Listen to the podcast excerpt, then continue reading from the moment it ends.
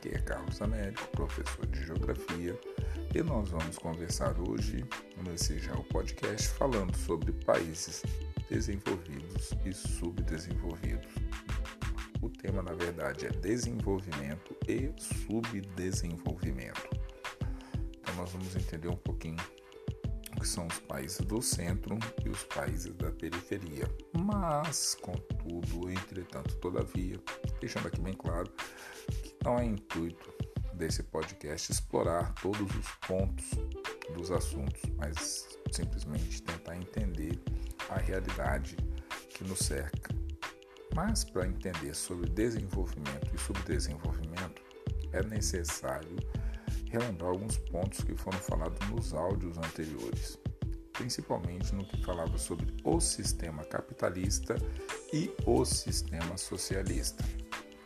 Lembrando que, ao comparar o sistema socialista com o sistema capitalista, o sistema socialista ocorreu após a Revolução Russa, algo em torno de 1917, e o sistema capitalista, mesmo que tenha sido alterado conforme as demandas do espaço geográfico que é, impunham, ele foi também um dos processos que mais perdurou na superfície do planeta Terra em alguns países e alguns povos. Então, é, comparar o sistema capitalista com o sistema socialista às vezes pode causar um certo estranhamento, exatamente porque os dois não ocorreram é, com o mesmo tempo em todos os países do planeta Terra. Inclusive, eu até fiz uma lista de países que já tiveram na sua história o sistema socialista e que voltaram a ser capitalistas e por aí foi. Então, assim, é importante que você, tanto com relação ao sistema socialista quanto ao sistema capitalista, você dê uma aprofundada no seu estudo para que você consiga entender essas particularidades.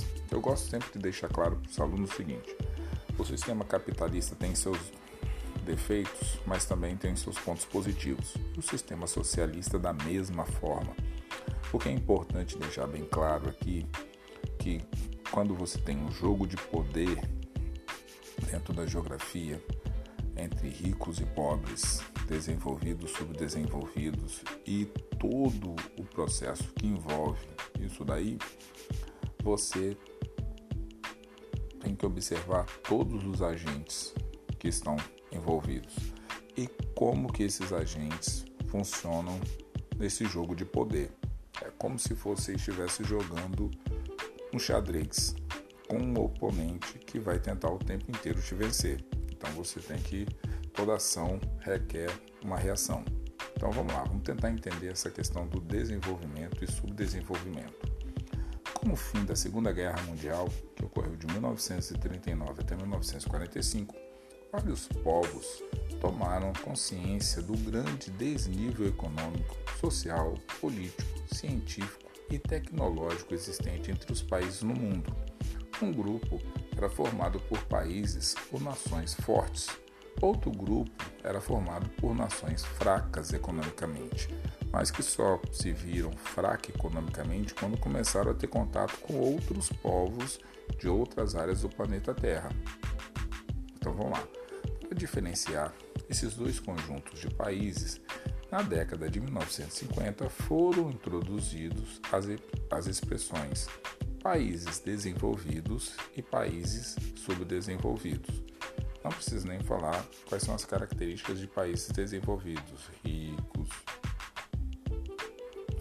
um processo industrial bem definido, mercado consumidor, exportador de produtos industrializados, e já os países subdesenvolvidos não chegavam no mesmo patamar. Pois bem, subdesenvolvimento ficou associado ao no caso, ao processo de descolonização, processo de independência das colônias europeias e a formação de novas nações. Então, o processo de colonização foi importante para os países desenvolvidos. Quando os países começam a produzir descolonizações, começam a surgir o que? Essas novas nações. Os países subdesenvolvidos estão à margem do sistema capitalista. Olha o nosso podcast sobre o sistema capitalista aí, na condição de formadores de matérias-primas e de mão de obra barata. Por isso, eles também são chamados de países periféricos. Então é importante você entender o que ocorre no sistema capitalista e no sistema socialista. Pois bem, levando em consideração critérios econômicos e também o grau de influência dos países no sistema econômico mundial, podemos regionalizar o mundo em países desenvolvidos e países subdesenvolvidos. Pois bem, países subdesenvolvidos, vamos lá, vamos entender, países subdesenvolvidos são países que apresentam os mais baixos indicadores de desenvolvimento socioeconômico e humano entre todos os países do mundo. Então vamos lá. São características dos países subdesenvolvidos o que? Baixos indicadores de desenvolvimento socioeconômico e humano.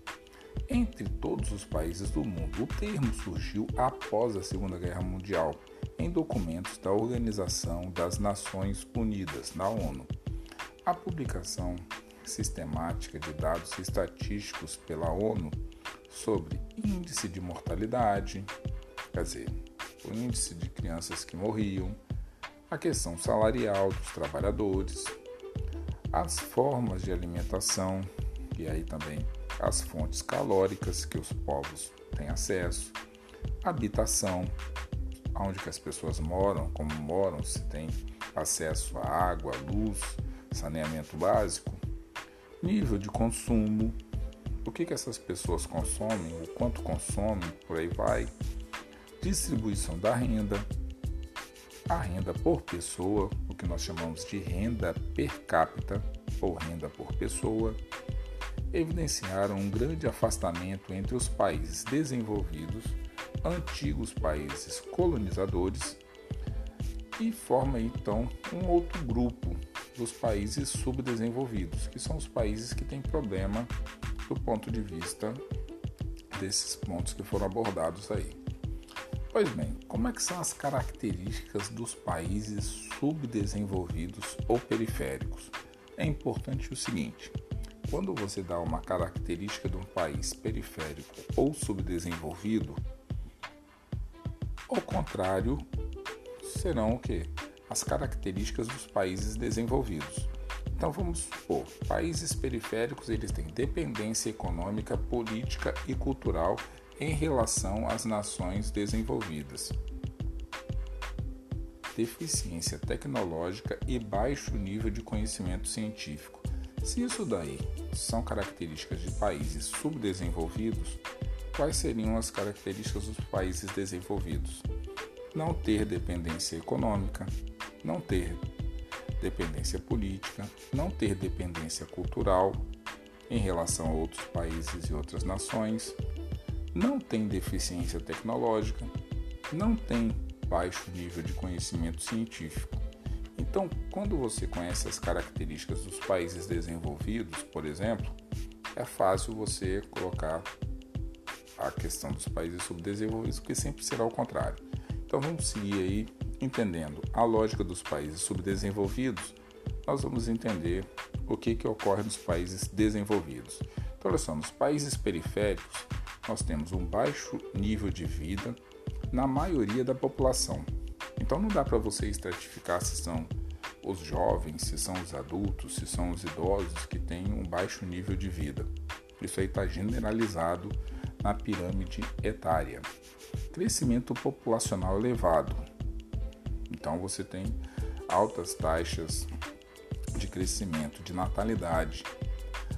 O que ocorre também é que alguns países subdesenvolvidos ou periféricos também têm a, a taxa de mortalidade muito alta, mas consegue que às vezes a taxa de natalidade seja um pouco mais elevada e faz com que tenha o crescimento da população. Então, os países periféricos também têm economia basicamente voltada para a agricultura, a economia agrícola, fornecedores de matérias-primas, fornecedores de mão de obra e mão de obra barata, não qualificada. Os países periféricos o setor primário, que predomina, tem a população economicamente ativa no setor primário. Então, parte da população que trabalha, que produz, ela está o que? No setor primário, no setor extrativista, perto dos recursos naturais. Você tem pouca, então, pouco investimento na parte da indústria e do comércio, até porque as pessoas não têm é, condições de consumir também não têm o que consumir em alguns países. Então, você tem um mercado consumidor muito fraco porque você produz pouco. Pois bem, elevada taxa de natalidade, mortalidade, principalmente infantil, predomínio de jovens na estrutura etária, grandes desigualdades sociais, importadores de produtos industrializados. Então, essas são algumas das características dos países periféricos ou países subdesenvolvidos. Importadores de produtos, grande desigualdade, elevada taxa de mortalidade, predomínio de pessoas trabalhando no setor primário, a economia basicamente agrícola, fornecedores de matéria-prima. Então, essas são as características que nós temos aí. Para terminar, no decorrer da década de 60, 70 e 80, tornou-se comum a divisão ou regionalização com base no desenvolvimento econômico e na organização socioeconômica dos países. A partir desse critério, o mundo foi dividido entre 1952 e 1991 com base em sendo primeiro mundo, países desenvolvidos, segundo mundo, países socialistas e terceiro mundo, países subdesenvolvidos. Lembrando que na atualidade essa questão de países do segundo mundo é, entrou um pouco no desuso. Então você tem hoje países ricos e países pobres, ok? Então, mais ou menos na década de 90, parou-se um pouco essa subdivisão de primeiro mundo, países desenvolvidos, segundo mundo, países socialistas e terceiro mundo, países subdesenvolvidos. Lembrando, se você se deparar com alguma questão de geografia que fale de primeiro, segundo e terceiro mundo, você tem que reportar a essa realidade. Se você observar no texto que está falando sobre países ricos e países pobres, você já leva para a atualidade. Então você tem que fazer essa distinção quando você estiver lendo a questão para você não incorrer num erro, tá certo? Então vamos aí às perguntas das questões que nós vamos trabalhar aí. Questões simples. Questão número 1. Um. Pegando aí um pedaço de papel, de preferência seu caderno de geografia, e vão copiando as perguntas aí. Olha só. Primeira pergunta: O que são países desenvolvidos? Então, questão número 1: um, O que são países desenvolvidos? E aí, se você quiser dar as características dos países desenvolvidos, você vai melhorar sua resposta. Questão número 2: Copie aí. O que são países subdesenvolvidos? Então, a questão número 2 aí: O que são países subdesenvolvidos? Da mesma forma da primeira questão, se você quiser colocar quais são as características dos países subdesenvolvidos, também te ajuda a estudar. Terceira e última questão: quais são as características dos países? Vamos lá. Questão número 3. Quais são as características dos países periféricos? Então vamos lá, questão número 3 aí quais são as características dos países periféricos, tá bom? Galera, se alguém teve alguma dúvida, algum problema, lança aí meu e-mail, entra lá na plataforma, sinal de fumaça, WhatsApp, Facebook, vamos entrando em contato, tá certo, galera? Um forte abraço e até a próxima.